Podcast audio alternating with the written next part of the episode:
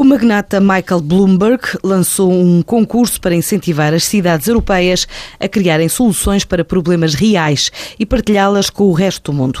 Chama-se Mayor's Challenge, é dirigida a qualquer cidade com mais de 100 mil habitantes de qualquer Estado-membro da União Europeia. Ou seja, em Portugal, mais de 20 cidades podem candidatar-se a cerca de 9 milhões de euros em fundos flexíveis.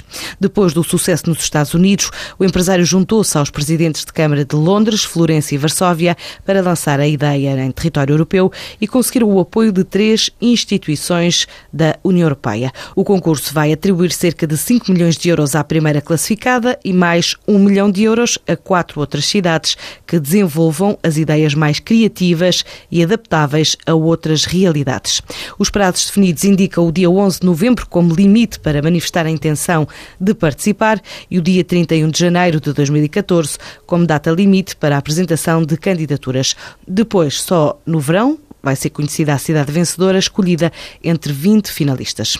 Por cá, a Primavera está a investir cerca de 5 milhões de euros numa nova sede em Braga, onde quer centralizar a oferta de serviços de todas as empresas do grupo para crescer.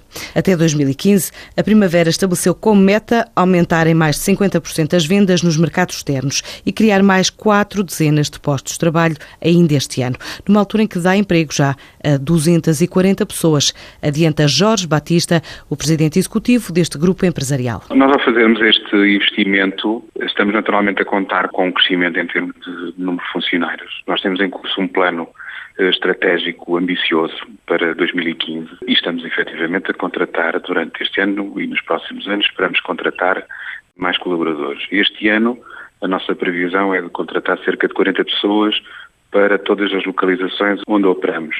O edifício, eh, portanto, que é um edifício com capacidade para albergar 250 a 270 pessoas, fica desde já com algum espaço para podermos eh, continuar a, a contratar as pessoas necessárias para o desenvolvimento do negócio. Por enquanto, a mudança para novas instalações está prevista para o primeiro trimestre do próximo ano, numa altura em que a empresa marca presença em países de expressão portuguesa, bem como na vizinha Espanha, tendo França e o Médio Oriente também no horizonte para oferta de soluções de gestão. Aquilo que normalmente se designa pelos ERPs e soluções relacionadas com os ERPs.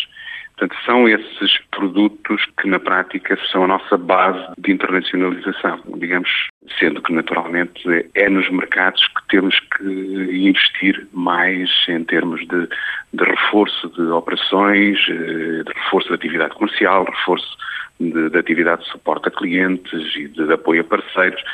Portanto, para além de estarmos presentes em, em, vários mercados, nomeadamente nos países africanos de língua oficial portuguesa, em todos, estamos também presentes em Espanha e temos estado a explorar com muita atenção, apesar de serem de alguma forma contactos prévios, os mercados do Médio Oriente e também o, o mercado francês. A Primavera faturou 15,4 milhões de euros o ano passado, cresceu 12%, definiu como meta para os próximos dois anos alcançar um volume de negócios na ordem dos 25 milhões de euros. Este fim de tarde em Lisboa conta com a apresentação do livro A Alma do Negócio, uma obra centrada nos empreendedores em Portugal, publicada pela editora Sabedoria Alternativa com o apoio da Fundação Luso-Americana.